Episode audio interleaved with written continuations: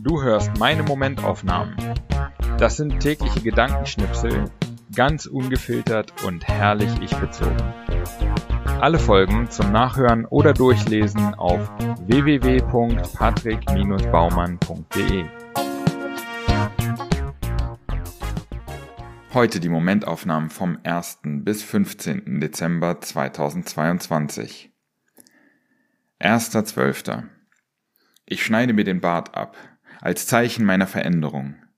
Ein bekanntes und doch fremdes Gesicht schaut mich aus dem Spiegel an.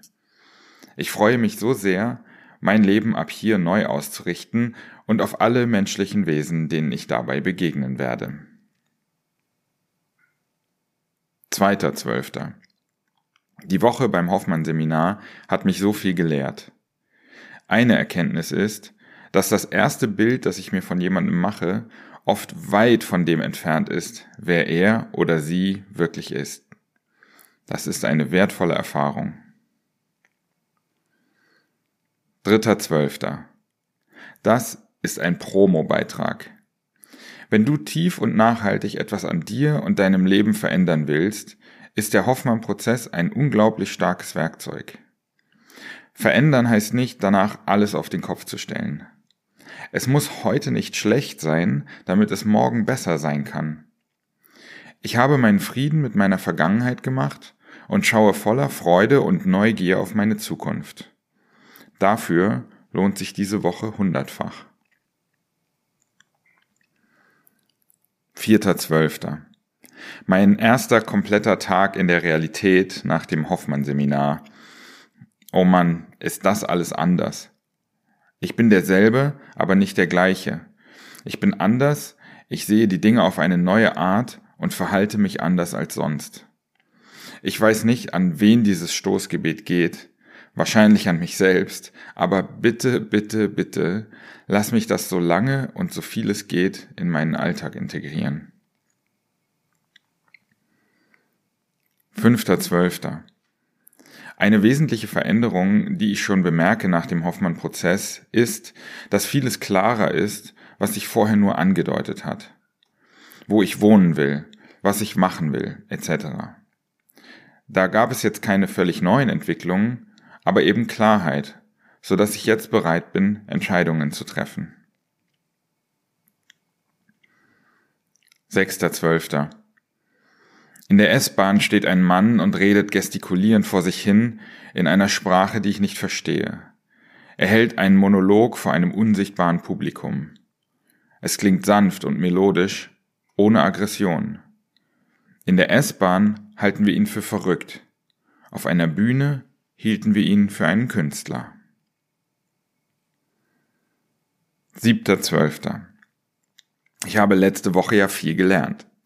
Unter anderem, dass mein Schlüssel zum Glück ist, kreativ zu sein und mich mit anderen zu verbinden. Und heute kam ich auf die ganz praktische Idee, was das bedeutet, wenn ich mal nichts mit mir anzufangen weiß. Dann suche ich Kontakt oder mache was Kreatives. 8.12. Mir ist noch ein Gedanke gekommen, was nach dem Hoffmann-Seminar anders ist. Mir macht irgendwie alles ein bisschen mehr Spaß. Es gibt ein Buch über Meditation mit dem Titel 10% Happier. Das trifft es ganz gut. 9.12. Weil fast alle Klos an Bord defekt sind, macht der Flix-Train am nächsten Bahnhof 20 Minuten Toilettenpause. Und wo könnte diese passender stattfinden als in, genau, Darmstadt? 10.10. In Heidelberg am Neckar steht eine Statue eines Affen, der der anderen Uferseite den nackten Arsch zeigt. Eine Hohngeste gegenüber den Mainzer Bischöfen, sagt Wikipedia. Man stelle sich vor, wir würden das heute machen.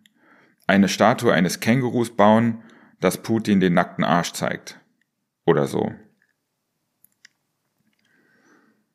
11.12. Zu Besuch in Heidelberg. Ich schaue aus dem Fenster und sehe plötzlich etwas Grünes im schneebedeckten Baum. Ist das etwa ein Papagei? Tatsächlich. Ich werd verrückt, da sitzt ein Papagei im Baum, rufe ich aus. Ja, die gibt's hier, antworten Sadaf und Steffen unisono, als wäre alles andere so absurd, wie ich einen Papagei im winterlichen Heidelberg absurd finde.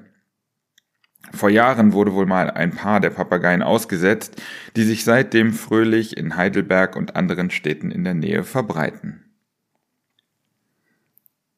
12.12. .12.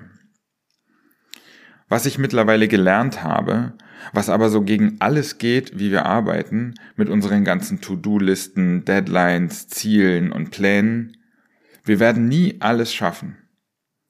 To-Do-Listen werden von allein immer länger.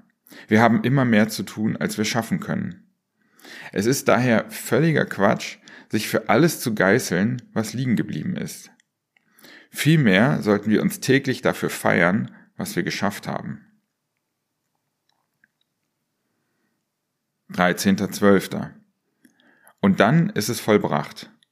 Vier Monate nach der ersten Folge habe ich mein Buch komplett als Podcast-Lesung eingesprochen und veröffentlicht.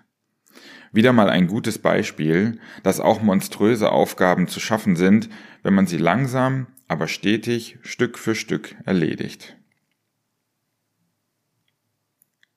14.12. Dieses Jahr war ein hartes Jahr, mit vielen Höhen und Tiefen. Aber ich habe mich am Ende doch gut um mich selbst gekümmert, war stark und zuversichtlich und habe mich am Ende mit dem Besuch des Hoffmann-Seminars belohnt, das mir als vorzeitige Silvesterrakete einen guten Boost ins nächste Jahr gibt. Zehn, neun, acht. 15. Dezember.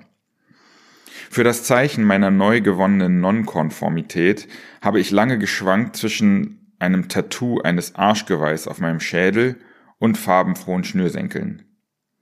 Es sind dann ganz knapp die Schnürsenkel geworden.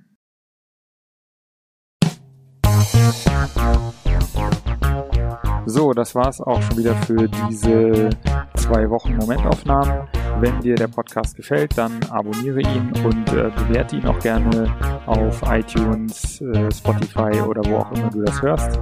Und ähm, wenn du möchtest, kannst du auch gerne unter www.patrick-baumann.de meinen Newsletter abonnieren.